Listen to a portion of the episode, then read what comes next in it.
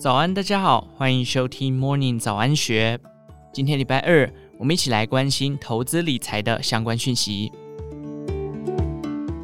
台股经过近六千点的修正后，最大风险已过，在目前只闻利空，鲜少利多，但许多股价却不再破底的情况，近期即将触底反弹。这是今年十月二十四日台股退役操盘人黄家斌接受专访时的论点。隔天，大盘最低来到一二六二九点，而截至十一月十一日再次受访时，大盘指数已收在一万四千点，反弹超过千点。现在看来，黄家斌精准摸底。其实他的成功战役不止这一桩，包含在二零零三年起掌握五年多头行情，最后是避开了二零零八年金融海啸，得以全身而退。更重要的是，今年一月台股开始走入空头修正前，他在去年底就看到投资趋势转向，把原本持有的高成长科技股转向重压生技股耀华药。他表示，这些种种战果其实都是依循景气循环周期的投资法则。展望未来，黄家斌认为，从现在到明年农历年前，台股反弹的行情可望延续。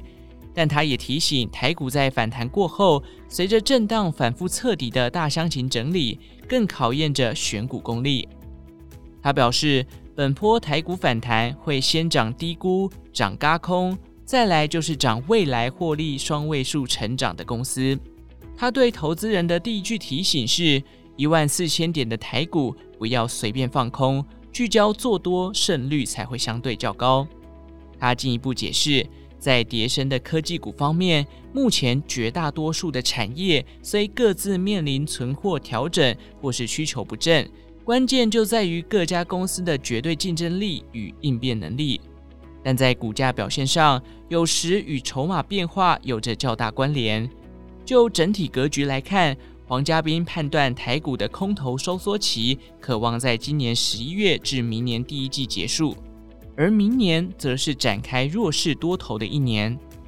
他表示，从历史记录分析，空头的次年度还继续出现低点，史上仅有三次。这代表明年几乎笃定是多头年。就算用半年 K 线观察，从历史经验来看，最坏也不曾超过连续三根的黑 K 线。因此，若以最坏的打算，就是顶多明年上半年再来一根黑 K。上述这些结论其实也来自于他所擅长的利率循环法。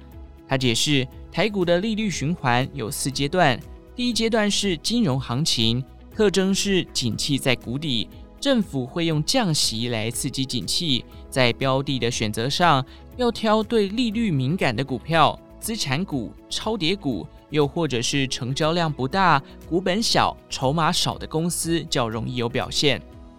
第二阶段是业绩行情，此时景气开始好转，利率环境则可能重返降息循环。选股布局可从景气复苏、财政政策推动思考，或挑选业绩改善明确的转机股与成长股。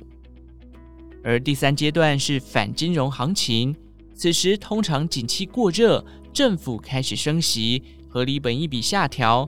此时的选股重心为重视获利成长率的标的。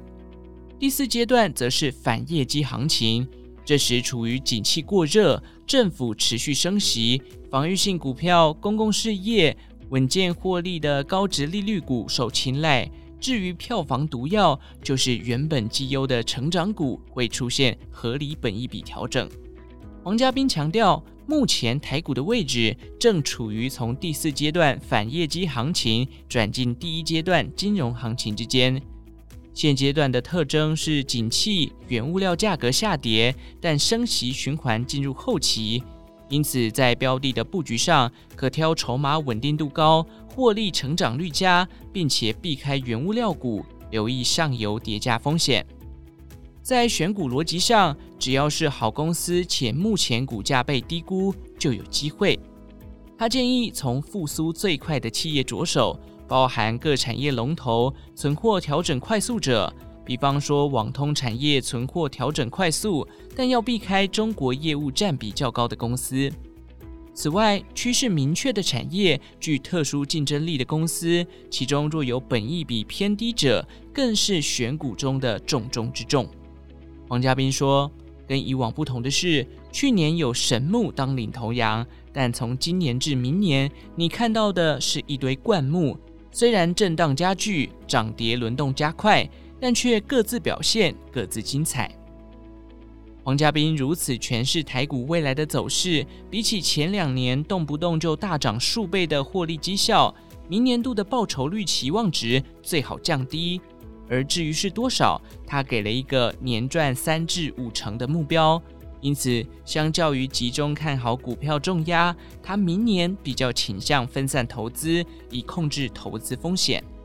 至于他目前锁定的布局方向有两种。第一种是相对不受景气多空影响、有实质获利的生技股，包含智勤、耀华药、美食、宝瑞等这些生技新药公司，不但要三期临床通过，还要拿到药证。其中一些被纳入 MSCI 权重的成分股，获利能力相对受到法人青睐。第二种方向。股价跌升，但明年获利可望有三位数成长者，例如 ABF 载板、矽晶圆等都属于此类。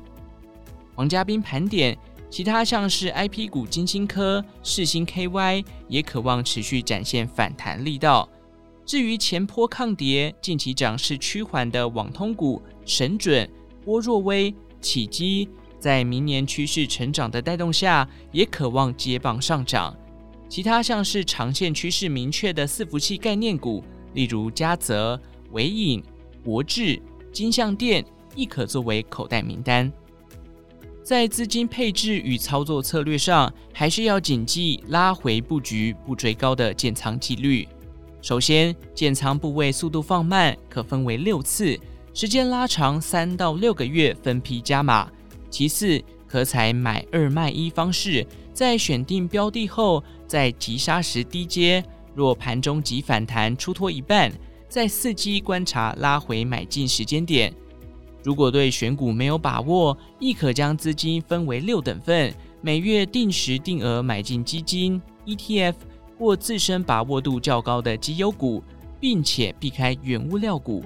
这是最简单却又能赚得合理报酬的好方法。以上内容出自《金周刊》一三五二期，详细内容欢迎参考资讯栏下方的文章连结。最后，祝福您有个美好的一天，我们下次再见。